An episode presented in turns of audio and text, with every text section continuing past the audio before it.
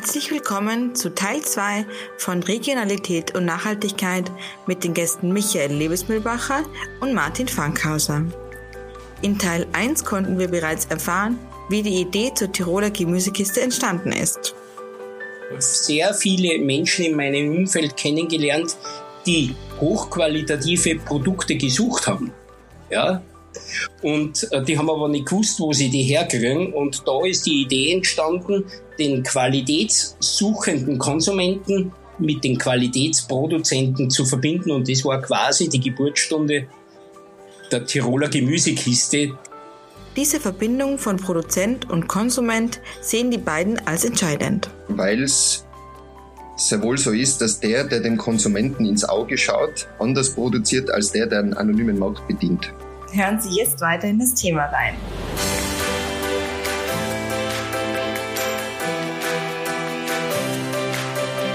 Herzlich willkommen.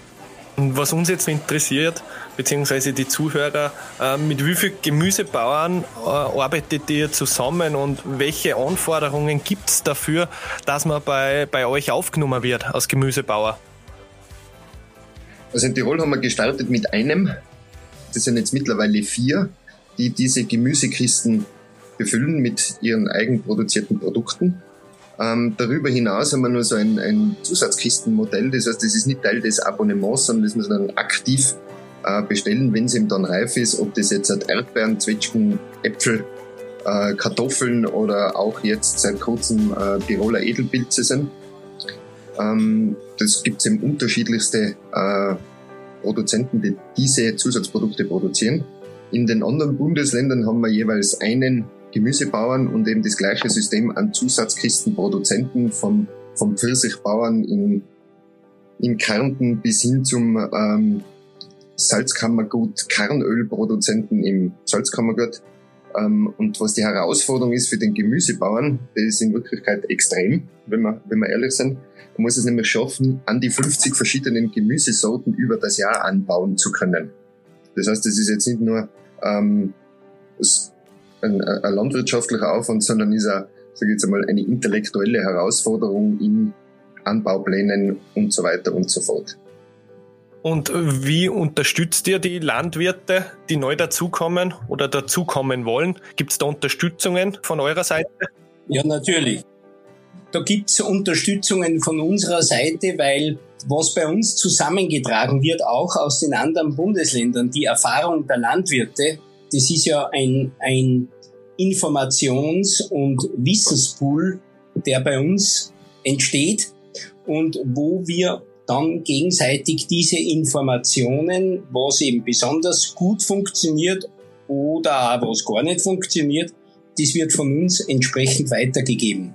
Ich bin selber bei den Landwirte unterwegs. Ich bin wöchentlich bei den Landwirten, ähm, auch auf den Feldern, wo wir dann gemeinsam die Anbaupläne durch besprechen, wo wir die entsprechende Sortenauswahl auch diskutieren, weil es gibt einfach Riesenunterschiede äh, bei, bei den Sorten. Äh, moderne Sorte, die daraufhin gezüchtet ist, dass sie besonders gleichmäßig ist, äh, ist nicht unbedingt die Sorte, die am besten schmeckt. Und äh, genau in dem Bereich sind wir eben unterwegs. Äh, es geht auch um die unterschiedlichen Kulturmethoden, die bei uns besonders nachhaltig funktionieren sollen. Und da gibt es natürlich Erfahrungen aus Vorarlberg, die wir zum Beispiel nach Oberösterreich äh, transferieren. Vorarlberg ist ja ein Land, wo besonders viel Niederschlag ist. Äh, ist das Bundesland, wo am meisten Niederschlag ist. Da reden wir von 16, 1700 Millimeter Regen während des Jahres.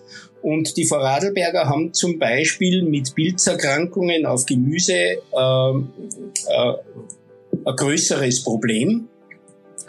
Und dort, wo es die großen Probleme gibt, dort gibt es auch die meisten Innovationen und äh, dort wird man sich am besten damit beschäftigen. Das heißt, die Vorarlberger haben begonnen, den Salat, der normalerweise in einem Abstand in der Reihe auf 25, 24 Zentimeter gesetzt ist, der wird dort auf 28 Zentimeter gesetzt. Das heißt, äh, wenn es einmal nicht regnet, dann kann das besser und schneller abtrocknen. Wenn das besser abgetrocknet ist, gibt's weniger Möglichkeit, dass sie dort äh, Pilze entwickeln äh, oder andere Krankheiten. Und das ist zum Beispiel eine Erfahrung, die haben wir auch an Tirol, an die Kärntner und an die Oberösterreicher weitergegeben. Und so in etwa äh, läuft es. Und dann haben wir auch einen Pool gebildet, wenn es zum Beispiel ums Einkaufen von bestimmten Produkten, wie zum Beispiel die Schachteln geht, wo das Gemüse dann hineinkommt, äh, dass wir im Einkauf gemeinsam auftreten und dort äh, äh natürlich andere Rabatte für unsere Landwirte organisieren können. Es ist ein Unterschied, ob ich 10.000 Schachteln einkaufe oder ob ich 150.000 Schachteln einkaufe. Ja, klar. Hat es bei euch so jetzt irgendwie schon mal kurzfristige Ausfälle gegeben, wie zum Beispiel, dass es Hagelschäden oder sonst irgendwas gegeben hat, die halt das ganze Geschäft durcheinander kaut hat oder einfach, wo ihr Probleme gehabt habt? Ja, das kennen wir. Es hat es nicht nur durcheinander gebracht, es hat uns äh, zum Stillstand gebracht, Ui. weil mhm. es gibt ein Credo dahinter, wir liefern dem Kunden das, äh, was unsere Landwirte produzieren es wäre schon möglich, das woanders her zu organisieren, aber äh, dann hätte man nicht nur den Kunden belogen, sondern auch uns selber. Und daher hat es Stillstand gegeben bis zu dem Zeitpunkt, wo das Gemüse wieder verfügbar war. Wow. Äh, dahinter steht vielleicht eins, wenn wir vom Hagel reden, mhm. äh, dann weiß man, dass der Hagel äh, nie irgendwie jetzt flächendeckend, wenn wir in Tirol davon sprechen, das ganze Inntal betrifft sondern das sind meistens Striche, die durchziehen, die mhm. oft nur wenige hundert Meter breit sind. Äh, und jetzt sind, und das wissen auch unsere Kunden, unsere vier Landwirte, äh, die haben ihre Felder breit gestreut. Wir arbeiten ja nicht mit großen Landwirten, sondern mit kleinen, flexiblen Landwirten zusammen. Und diese kleinen Landwirte, die haben nicht einen Acker, wo alles steht, sondern die haben die verstreut. Mhm. Und das ist wiederum so eine kleine äh, Hagelschutzversicherung, diese Streuung. Aha. Und jetzt dann helfen sie unsere Bauern teilweise gegenseitig aus. Also ist der Stillstand nicht viele Wochen, bis wieder alles nachgewachsen ist, sondern ein kurzfristiges Problem für zwei, drei Wochen. Aber wir kennen dieses Problem und haben leider lernen müssen, auch damit bereits umzugehen. Und wenn wir jetzt schon bei, ich sage mal, bei den Problemen sind, würde uns nämlich auch interessieren, ähm, inwiefern seid ihr von der Ukraine-Krise betroffen? Wie wirkt sich das auf den Geschäftsverlauf von euch aus? Ja, ähm, primär ja Gott sei Dank nicht, weil es ja ein russisch-ukrainischer Konflikt geografisch gesehen jetzt ist. In den Auswirkungen trifft es uns ja letztendgültig alle. Ähm, es, es gibt dahingehend ja Sanktionspakete, ähm, die, die rückwärts dann wieder auf die Energiepreise drücken auf der einen Seite. Ähm, und es ist vor allem in der Landwirtschaft eine, eine Situation in, bei den Erntehelfern, äh, wo ja über Jahre und Jahrzehnte aus Osteuropa immer viele, viele Menschen auch zu uns gekommen sind, um eben die, die Erntefenster auf den österreichischen Äckern und Feldern zu bedienen. Ähm, und da fallen aufgrund der, der momentanen Situation natürlich äh, alle männlichen ukrainischen Erntehelfer aus, weil die jetzt äh, andere Tätigkeiten im Heimatland durchzuführen haben. Ähm, sehr wohl aber Frauen zu uns kommen, ähm, die dann als Erntehelfer einspringen und natürlich auch in dieser Flüchtlingssituation, der mit Masse eben Frauen und Kinder sind, weil die Männer, wie gesagt, ja, glaube ich, generalmobil gemacht sind in der Ukraine, ähm, da ihren, ihren Beitrag bei uns leisten. Ähm, der Michael hat schon gesprochen, Steigerung ähm, der Verpackungskosten um 45 Prozent. Ähm, wie gesagt, äh, der, der Traktor fährt mit, mit Diesel, die Autos fahren mit Benzin oder Diesel noch und da ist die Preissituation natürlich auch angespannt und wir wissen jetzt nicht, wo es hingeht. Was wir sehr wohl haben, ist, dass der Landwirt einen über das Jahr kalkulierten Mischpreis bekommt. Das heißt, er hat von Haus aus schon den Vorteil, dass er jetzt nicht, ähm, wenn sein Gemüse reif ist, während es bei alle anderen auch reif ist, dass dann der Preis fällt, äh, und er dann dafür weniger bekommt, sondern er kriegt übers Jahr einen, einen recht einen guten Preis ausbezahlt. Und es gibt, glaube ich, jetzt da, der Michael kann da genauer drauf eingehen, äh, auch noch eine, eine leichte Preiserhöhung, die die Echtkostensteigerung beim Landwirt und beim Auslieferer abdeckt. Genau. Wir, wir, wir haben uns für heuer entschlossen, nicht in diesen allgemeinen Preissteigerungswahn mitzumachen, sondern haben versucht, wie es der Martin jetzt gesagt hat, die echten Realkosten herauszufiltern. Äh, das ist einmal beim Auslieferer, weil äh, der ja jetzt andere Energiekosten hat, wie er vor einem Jahr gehabt hat. Das heißt, das wollen wir entsprechend abgelten. Und äh, beim Landwirt gibt's in den verschiedenen Bereichen seiner Vorlieferketten natürlich die entsprechenden Preisanpassungen, die wir zum Teil kompensieren können. Das heißt, da entstehen nicht mehr Kosten.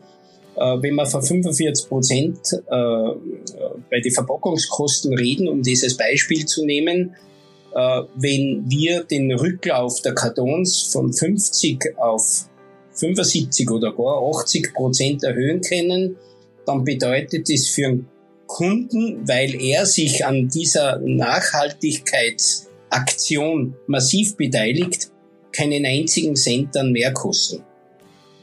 Weil, wenn, wenn wir, ich sage mal, äh, bei 1000 Kunden statt 500 äh, Karton 750 oder 800 Karton Retour kriegen, dann haben wir diese Preissteigerung bereits kompensiert.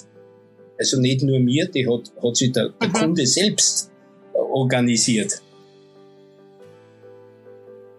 Und so könnte man in viele Bereiche einigen. Also wir, wir sind durchgekommen mit einer Preisanpassung von 6 Prozent.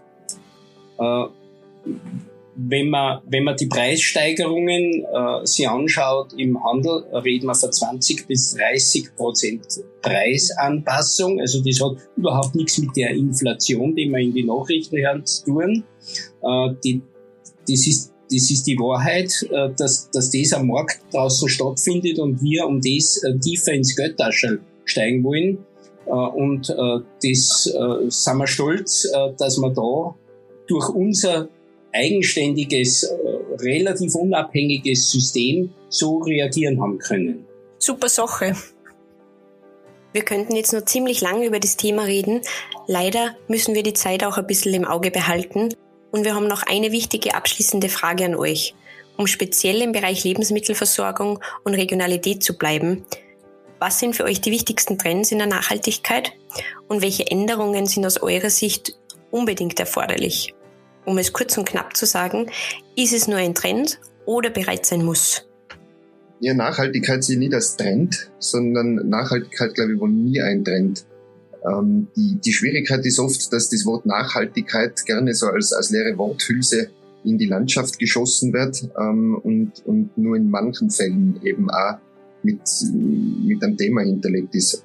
Wenn ich jetzt halt bei der Lebensmittelversorgung und, und Regionalität einhake, weil es Nachhaltigkeit letztendgültig ja ein alles umfassendes Thema ist und wir uns ja bei, in allen Lebensbereichen die Gedanken machen sollten, nachhaltig ähm, ähm, zu agieren, ob das jetzt ein Wasserverbrauch ist, äh, Energiekosten und so weiter. Aber jetzt auf die Lebensmittelversorgung und Regionalität merken wir, dass diese klein strukturierte regionale Produktion von Lebensmitteln nicht nur attraktiv immer schon war, sondern auch für den Kunden jetzt immer mehr und mehr attraktiv wird, dass man Qualität vor Ort hat und bei manchen Dingen äh, des, des täglichen Bedarfes und, und vor allem auch bei Lebensmitteln mehr auf die Qualität schaut als auf die Quantität. Ähm, die, es kommt dann immer dieser Einwurf, gute Qualität kostet auch mehr. Ähm, wenn ich jetzt aber overrechne, ähm, wenn ich es vor Ort nehme und, und, und Lieferkosten und Lagerkosten und, und, und Flächenkosten, die ja vor allem bei uns in Tirol, in Salzburg ist ja nicht ganz anders, wo es ein Quadratmeter Lagerfläche denn nicht so kostet, ähm, wenn ich das dann herausnehme, dann kann sehr wohl auch gute Qualität an, an, in einem Preis angeboten werden, wo dann nicht die alleinerziehende Mutter mit drei Kindern ähm, knapp vorm Schlaganfall ist. sondern eben da auch mithalten kann mit diesen günstigeren Lebensmitteln, die eigentlich keine eigentlich nur mehr Nahrungsmittel sind, wenn es überhaupt schaffen, also in Plastik verpackte Kalorien. Und da kann man sehr wohl regional viel Gutes und Wunderbares finden und es freut sich auch der Landwirt, ähm, der seine Freilandeier im, im gleichen Dorf produziert. Sich der Landwirt, der hochqualitativ Fleisch produzieren kann, halt nicht in diesen Mengen. Und äh, man sich dann überlegen muss, nehme ich gewisse Lebensmittel permanent, also quasi jeden Tag zwei Schnitzel, brauche ich das? Oder kann ich dann einfach auch gesünder leben, wenn ich sage, das ist, das ist eine Spezialität und die genieße ich halt jetzt, so wie es früher war, quasi am Sonntag und nicht jeden Tag dreimal in irgendein Weißbrot drinnen. Und ich glaube, dass es, man sich die Frage stellen muss, ist es wirklich teurer, das qualitative regionale Lebensmittel im Ort, im Dorf beim, beim Hersteller zu finden, als die industriell produzierte Ware, die ich im Supermarkt findet. Und die Frage muss man sich beantworten und, und vielleicht einmal die Augen offen halten, was ist in meinem Ort so? Gibt es eben den Händelbauern mit die wunderbaren Freilandeier? Gibt die Bäuerin, die Brot backt? Ähm, gibt's Gemüseanbau? Gibt's an Fleischproduzenten? Gibt's Milchproduzenten? In, in kleinstrukturierte Sennereien gibt's ja auch am Land überall. Also bei uns in Tirol sind es immer weniger geworden, aber es gibt noch welche finde ich da eben diese, diese wunderbare Qualität um einen Preis, der jetzt nicht wirklich ähm, vom in Plastik verpackten Kalorien sich unterscheidet. Perfekt.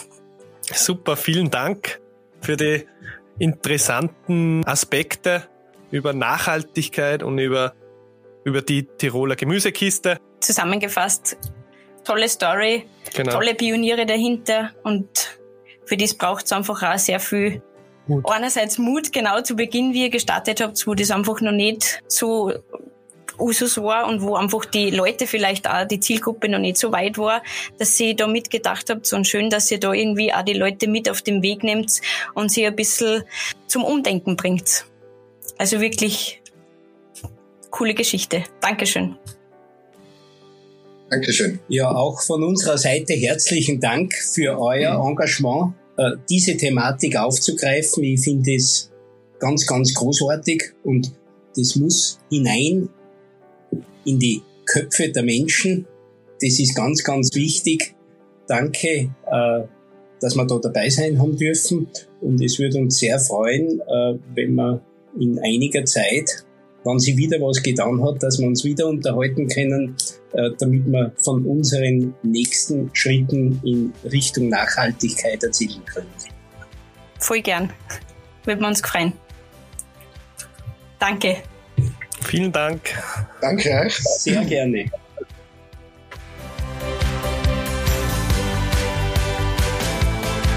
Ein spannender Gast hat sich bereits jetzt für Juli angekündigt. Hören Sie inzwischen weitere spannende Podcasts zum Thema Business auf der Plattform www.diebusinesslounge.at.